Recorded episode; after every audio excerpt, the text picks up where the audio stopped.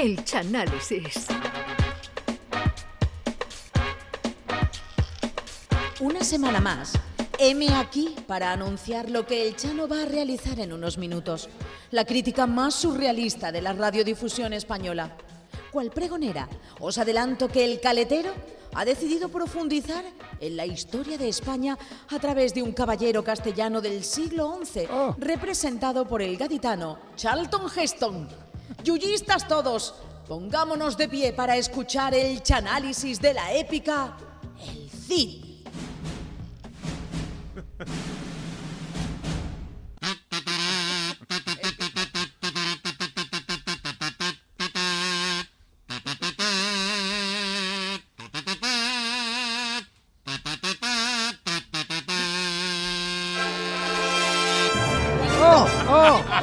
Digas también que esto es una que cosa más preciosa que banda sonora. ¡Oh! ¿Cuál, cuál? ¿La primera o esta? Esta, esta, esta.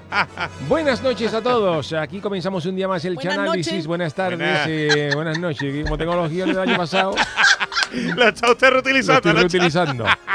Buenas tardes. Aquí comenzamos un día más el Chanálisis, que en el día de hoy, como bien ha dicho Charo, está dedicado a una película con el mismo protagonista que la semana pasada, el gran Charlton Heston, que siete años antes de coger peste a mono en el planeta de los simios, protagonizó una película muy española como es El Cid, rodada en el año 1961 con Charlton Heston y Sofía Loren como protagonista con la dirección de Anthony Mann. La película El Cid fue rodada en España, en localidades elegidas por el director como Burgos, Ávila, Madrid, Castellón o Valencia, pero Charlton Heston, cuando se enteró de que Sofía Loren era la protagonista, puso una condición indispensable para aceptar el papel que no era otra que rodar en Cuenca. Porque, Buen rota, otra vez, bueno, porque en aquella usted. época Sofía Loren estaba en lo mejor del querer y claro, rodar con Doña Jimena, una, una escena mirando a Cuenca era el deseo de todo actor masculino. En realidad, como te me ha dicho a, a esto le daba igual Rota que Cuenca. Digo, mira, le dijo a Antonio, mira, me da igual mirando a Rota, mirando a Cuenca. Pero claro, el director de la película dice, mira, pero en Rota no hay castillos medievales. Como no te la lleve Eso a no Armuella. Armuella como una gamba, eso no pega la película de sí. Y dice, bueno, pues rodamos en Cuenca y por eso se eligió la película en Belmonte, Cuenca. En esta película del sí también participaron en la banda sonora la chirigota de Paco Alba, las huestes de Don Nuño, ¿Cómo se llama? la- las huestes de Don Nuño y la comparsa de Martín Ares, los templarios. Y la película comienza cuando el general árabe, eso sabéis que es de los moros contra los cristianos en la plena reconquista, y la película comienza cuando el general árabe Ben Yusuf convoca a los emires almorávides del norte de África, concretamente a los de Ceuta, y les da la bronca porque los emires ceutíes, en lugar de estar combatiendo a los cristianos, pues empiezan a venderle transistores, eh, cazadora de cuero, tabaco, claro. Y, y- y- y Ben Yusuf de que dice, mira, perdona, pero nosotros queremos una dominación islámica, como le vais a estar vendiendo transistores y tabaco a los cristianos. Y entonces los moros regresan a Al-Ándalus, los del norte de África, para darle la del purpa a cualquiera que fuera cristiano. Otro que fuera vestido de marinero de comunión, pues le, la- le- daban mortal. Y, y mientras Ben Yusuf ar- arma un ejército gordo para la, para la invasión musulmana. Y a todo esto, Rodrigo Díaz de Vivar, que es el, el, el Cid, va camino de, de su boda con Doña Jimena, que era su prometida. A él, a él Doña Jimena no le gustaba mucho. Lo que pasa... Ah, ¿no?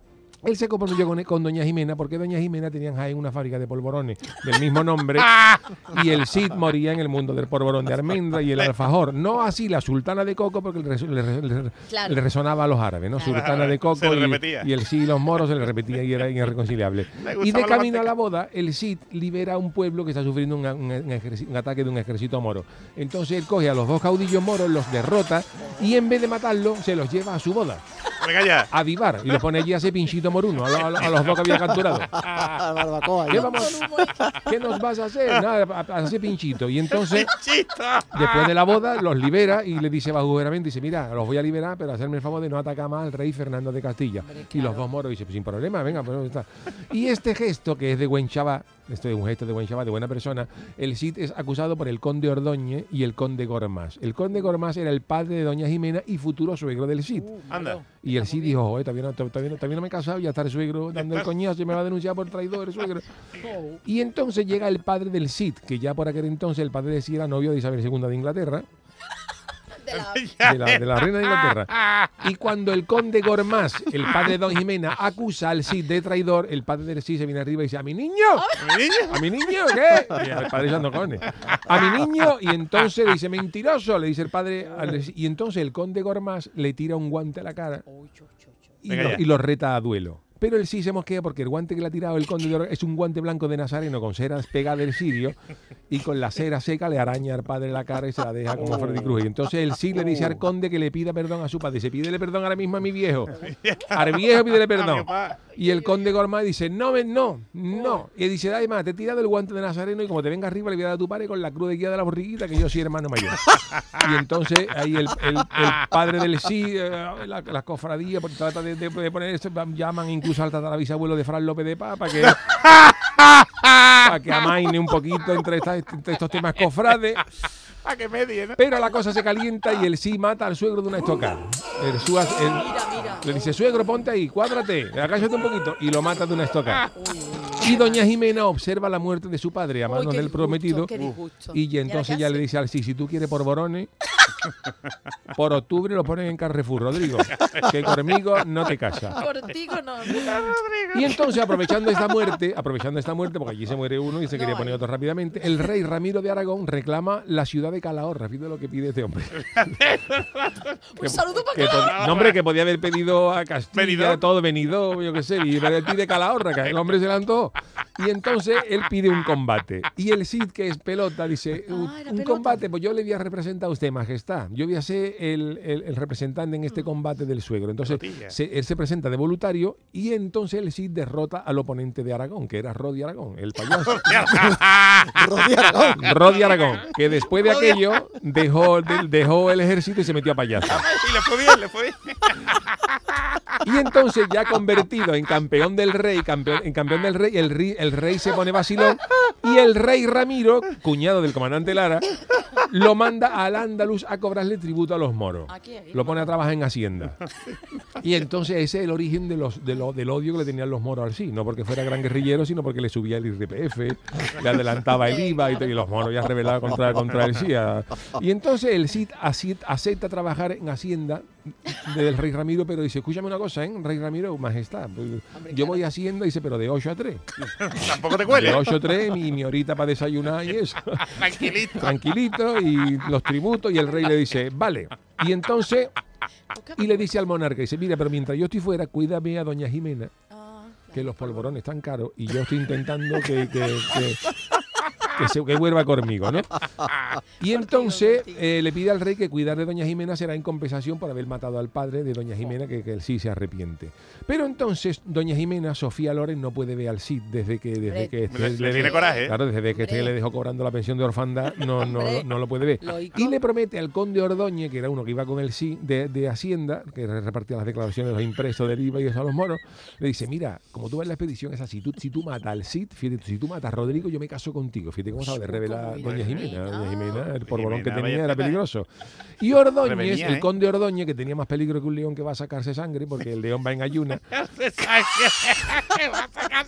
Hombre, un león, el peor león que te puede encontrar es el que va por la mañana temprano a sacarse sangre. Y dice, ¿por qué? Porque no ha comido, no ha desayunado. Entonces, como te lo encuentres, se saca sangre al día siguiente. Métele la aguja a ese, a ese león.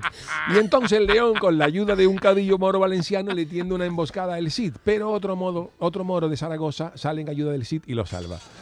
Y entonces el Cid descubre, fíjate cómo está esto, esto Farcon cree Harry Potter al lado de esto. Entonces el Cid descubre la traición del conde Ordóñez, pero Rodrigo Díaz de Vivar, que era más bueno que la perra la hacía amarrar, si ese animal era bueno en libertad, fíjate amarrar. Amarra la perra. Perdona al conde Ordóñez que lo ha traicionado, ¿eh? Y Mira, dice, y después pero dice, y nos vamos a volver a Valencia, pero antes vamos a cobrar a los moros el cuarto trimestre del IVA y el resumen anual y vuelve a casa a casarse con doña Jimena, pero el matrimonio no se consuma. Ah. ¿qué ha pasado? Porque cuando el Cid la lleva al balcón y le dice que mire a Cuenca, doña Jimena, mira qué bonito, mira a Cuenca, ella dice, no, Rodrigo, hoy me duele la cabeza y el matrimonio no se consuma. A Oh. todo esto, el rey Fernando la espicha y sus dos hijos, Madre Sancho mía. y Alfonso, pelean por la sucesión. Alfonso quiere León y Asturias y Sancho quiere Castilla, que es el filial del Real Madrid. y su otra hija, doña Urraca, fíjate bien el nombre, lo que le tocó a la chavala le tocó Zamora, ¿no? le dieron Zamora. Pero Alonso mata a su, eh, quiere meter en el talego a su hermano Sancho para quedarse con Castilla porque Alonso lo que quiere ser es presidente del Real Madrid en un futuro. Y entonces mete a su hermano en el talego. Y el Cid había, Cid se ve una encrucijada porque él había, él había previsto defender a los dos hijos del rey por igual. Y dice, ¿ahora, ahora ¿Ahora qué hago? ¿Y ahora qué hago? Entonces él va y saca de la cárcel al que era presidente de Castilla y lo lleva a Zamora para pedirle a Doña Urraca que le entregue al, al otro. Y le dice, pero mm, el- Doña Urraca se cree que él sí es un vendedor de seguro y no le abre la puerta. y entonces, mientras tanto, el caudillo moro del principio, Ben Youssef, este de que, está, Sí, el que sí, habló con los de. Ceuta, que habló con los de Ceuta, llega a Valencia en el AVE desde Madrid. y llega revelado contra los cristianos por lo que le han cobrado en la cafetería del AVE. Es que es, que es para estar Hombre, revelado, Por ¿eh? un, por un descafeinado de sobre y una palmera de huevo le han cobrado a Ben Yusu 300 talentos de oro y se toque las casas de los cristianos. Y mata al rey Sancho para que parezca que han sido los cristianos. Y entonces Al- Al-. Alfonso se convierte en único rey. Pero el Cid le hace jurar sobre la Biblia que tú no has tenido nada que ver con el asesinato de tu hermano, ¿no? Y dice, no, no, pero no me toque los cojones. Como decía Marta y 13. Y ahora, por si eso y por duda de mí, te voy a desterrar. Y entonces destierra, destierra al, al Cid. Y hay doña Jimena que todavía ama al Cid. Dice, mira, pues si han desterrado a Rodrigo, a mí me da pena del chaval, yo me voy con él. Ay, mira, por al Yo me voy con él. Pero el Cid le dice que ahora no, porque ya ¿Ah, estamos a sí? final de noviembre y yo ya he comprado por varones. Ay, ya no me sirve de nada. ya no me sirve de nada, me va a tirar ticket. A tirar ticket. No No, lo puedo volver. volver. Claro, no lo eh, puedo volver. he comprado unos polvorones durante la conquista de Estepa y ahora qué hago yo con ellos. Ahora, ahora qué hago yo con la caja. Pues si ya quiere polvorones gratis para, para la Navidad que viene. Te puede, quedar, te puede quedar con tus polvorones. Y él sí le dice a doña Jimena, y por cierto, ¿tú, tú no sabes también hacer los, también los dulces y los polvorones? Dice ella, sí, se pues te voy a dejar en un convento para que ayude a las monjas, pues no se puede hablar. Y allí deja el sí a doña Jimena desmorecía. Ah, Y años más tarde, el rey manda a llamar al sí, porque en aquella época cuando lo desterró todavía no había WhatsApp, pero ya se Ah, inventó, hombre. Ya, ya, entonces ya le pone un WhatsApp, ¿no? sí, vente para acá. Y le dice, mira, el caudillo moro me ha retado a combatir en la batalla de Sagrajas en Badajoz. Y el sí le dice a Alfonso, yo no iría a pelearme con los moros a Sagraja, porque yo iría mejor a conquistar. Sagraja está en Badajoz. Ah. Dice, yo iría mejor a conquistar Valencia. Y dice el rey, ¿por qué? Dice, porque en Valencia, en- dice el sí, Valencia en pocos años va a tener un equipo en la Champions. Va a jugar mm, competición importante y el Badajoz, con todos los respetos, no va a pasar de segunda división en toda su historia. Pero el rey no le hace caso al sí. Y él insiste en Badajoz diciendo que no, es que la afición del Valencia es muy exigente y con dos partidos que pierdan en Mestalla me van a estar pitando. Entonces el sí se mosquea y va a ver al monasterio a Doña Jimena, donde se entera que él ha sido padre de melliza. Anda. Uh, Ha tenido Anda. dos, Elvira y Sol. Eso fue cuando lo- la puso a mirar Cuenca. Claro, entonces Vale, el vale, Cid no sé. puso a Doña Jimena mirando para Cuenca, pero alguna miradita de soslayo Eso. a la ciudad tuvo que haber, porque si no, Si no, ¿cómo de lo contrario, o los, o los niños son los curas del, con- del convento, o el Cid tiene dos cuernos para salir la chirigota de Yuyu de los últimos a enterarse. Y entonces, contento por ser padre, el Cid se viene arriba y va a conquistar Valencia. Ay, claro. Va a conquistar Valencia para ser a las dos niñas socias de Valencia. Pero en la otra batalla, en la que le había dicho el, el sí, no vaya, a la de Sagraja Sagraja. esta, allí el, re- el rey Alfonso es, deslota- es derrotado por los moros. Claro, se están peleando. Porque los moros no querían, no querían Castellón. Los Ah, moros no lo querían querían. era mucho dinero para fichar a Cristiano Ronaldo siglos después. Y ya- Ahí teniendo y yo ya, te- ahorrando. y ya tenían que ir ahorrando. Pero el rey Alfonso, cabreado por esta derrota, ordena secuestrar a doña Jimena y a las dos niñas y él sí se tiene que volver a Burgos cuando ya solo tenía por delante a dos hinchas del Valencia en la taquilla para sacarse la mono. Y le da coraje volverse. Qué coraje. Ordoña las libera y, y entonces zanja su enemistad con el sí. Y este, sabiendo que el pueblo de Valencia pasa hambre, el sí es bueno, y dice: El pueblo de Valencia pasa hambre. Pues yo voy a llamar a Artelepisa y entran 400 motos en Valencia. Llevo pizza, ¿no? Ah, la gente de. Valencia. ¡Ole, Ole, sí, este sí! ay, su carne, ole, gata! Y los quieren nombrar rey de Valencia, pero. Hombre, que menos, que menos. Pero, Ro- pero el sí, que es muy bueno, le envía la corona al rey Alfonso. Y a todo esto, el rey moro Ben Yusuf, con su gran ejército, llega a las puertas de Valencia y tortura al conde Ordóñez. Le pone los cinco primeros partidos del Cádiz de la temporada pasada. Y, y para matarlo del disgusto, el conde ya suplica clemencia y lo matan. Y entonces ya solo queda Valencia para conquistarlo. Y se inicia una gran batalla, pero el Cid es herido por una flecha Ah. En el pecho y, y Uh, los malo, moros han visto que ha caído herido. El caudillo cristiano ha vez, caído herido. Y entonces el moro al Mutamid, que es amigo del sí, cuando ve al sí con la flecha, dice, tú no te pides- preocupes, Rodrigo, dice que yo voy a llamar ahora mismo a Salud Responde Responde. para que te quiten la flecha. Pero claro, tú sabes cómo, tú sabes cómo funcionan esas cosas. Se murió. Y a las dos semanas todavía no le habían cogido el teléfono. y al Mutamid dice, mira, te voy a quitar la flecha yo. Y el sí dice, tú no te metas en nada. Total, que la, la gente se cree que el sí ha muerto, pero el sí todavía tiene, no ha muerto, pero tiene más mala cara que una cabra asoma un barranco. Se asoma al barcón y le dice a la gente de Valencia, estoy regular, pero mañana voy a cabalgar con ustedes. La gente, "Ah, la verdad". pero claro, al sí, el sí, una cosa es lo que uno dice, pero al sí se le hace larga la siesta. La, la espicha, deja de pagar los recibos del ocaso y esa misma noche, antes de que vayan a poner la esquela en el diario de Valencia, viene el rey y dice al Cid, perdóname porque yo me porto muy malamente contigo, Y ahí el sí se te perdona, pero ahí el rey, entre- el sí entrega la cuchara y se reúne con Chanquete.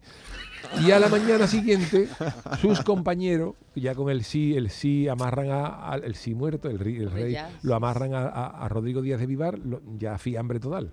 Mezcla de Campo Frío y el Pozo, lo, lo amarran muerto al caballo. Uy, Y cuando los moros que habían visto la esquela del sí en el diario de Valencia, lo ven cabalgando, creen que el sí ha resucitado y huyen todos los moros, menos tres que eran inspectores del ocaso.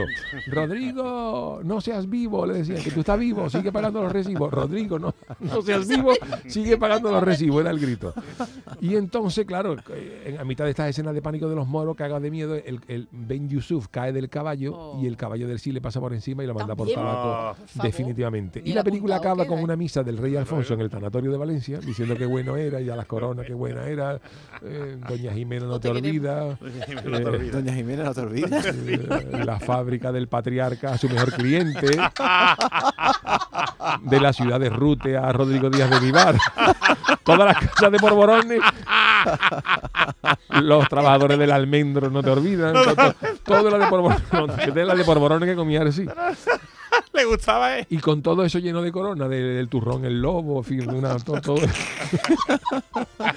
en el tanatorio, que parecía que un concierto de Navidad, termina esta superproducción de Hollywood que recaudó 26 millones de dólares solo en el, en el fin de semana de su estreno. Película que yo vi en el cine Imperial de Cádiz, que estaba al lado de. Garaje América. Bueno, Pues qué tiempo aquello. Qué maravilla. Bravo, muy Maravilla, Qué bravo, maravilla. Chano. ¿Cuántas Además, una película cine? larga, ¿eh? Una película larga y enrevesada y enrevesada. Para resumirla a usted y Para explicarla. resumirla, y que me perdone si alguien se ha ido en pero algún... no me ha explicado Charlton Heston porque era de Cádiz. Todavía no me quedo yo con la duda. Bueno, eso en otra película. Charlon Heston es, eh, eh, aunque ya estamos medio hora de frente, tenía un hermano de Cádiz que se llamaba. ¿Qué carajos? Entonces, ¿qué carajos es Heston? ¿Qué ca- Era qué carajo? carajo es esto? Charlon Heston y otro que no sé qué carajos es Heston. Y Y lo ha entonces, dicho usted bajito, lo he dicho bajito para no se nadie. Pues el hermano no es muy famoso. El ¿eh? hermano es muy famoso en Cádiz. Bueno, tiene muchos hermanos. De hecho, en Cádiz es más famoso el hermano que Charlton. Pero tenía- te- Tú preguntas en Cádiz por Charlon Heston, no lo conoce nadie. Pero pregunta por qué carajos es Heston y todo el mundo lo conoce. pero tenía más hermanos. Tenía préstame, préstame Préstame Heston, quítame Heston. son, son hermanos de Charlotte Otro que, otro que cagó con Matías Praque, pero es Heston que es. Eso, eso entra en el límite. Ese es el límite. Estaba ahí. Pero Heston que es, que lo presentó. En fin, varios hermanos de, del Cid De campeador. verdad, es de verdad. Yo lo que trabajaba Doña Jimena en Polvorones no lo sabía. Sí, Eso en Jaén tiene la fábrica, en Jaén la fábrica. Son datos nuevos que aporta a la historia. ¿no? Histórico, ¿eh? Histórico, De hecho, ¿eh? doña Jimena se quiso fichar de director al que hablamos ya, el ministro indio, que se llama Daremendra. Para llevarlo allí a la fábrica, para ponerlo de, de encargado. Si esto De se, se llama, se llama de nombre Polvorón, por. Polvorón de Almendra. Bueno, pues hasta aquí el análisis de hoy. Gracias, Charo Pérez, y el Adiós, programa de yo también. Gracias, don David Algo, Jesús Acevedo, la Adiós. parte técnica de Manolo Fernández y la producción. Estamos- Lo estamos esperando. Cualquier día de esto viene. Gra- Gracias. Mañana a las 3 de la tarde vuelve el programa de Yuyu. Yo me quedo un ratito ahora en el café con Marilo. Hasta mañana.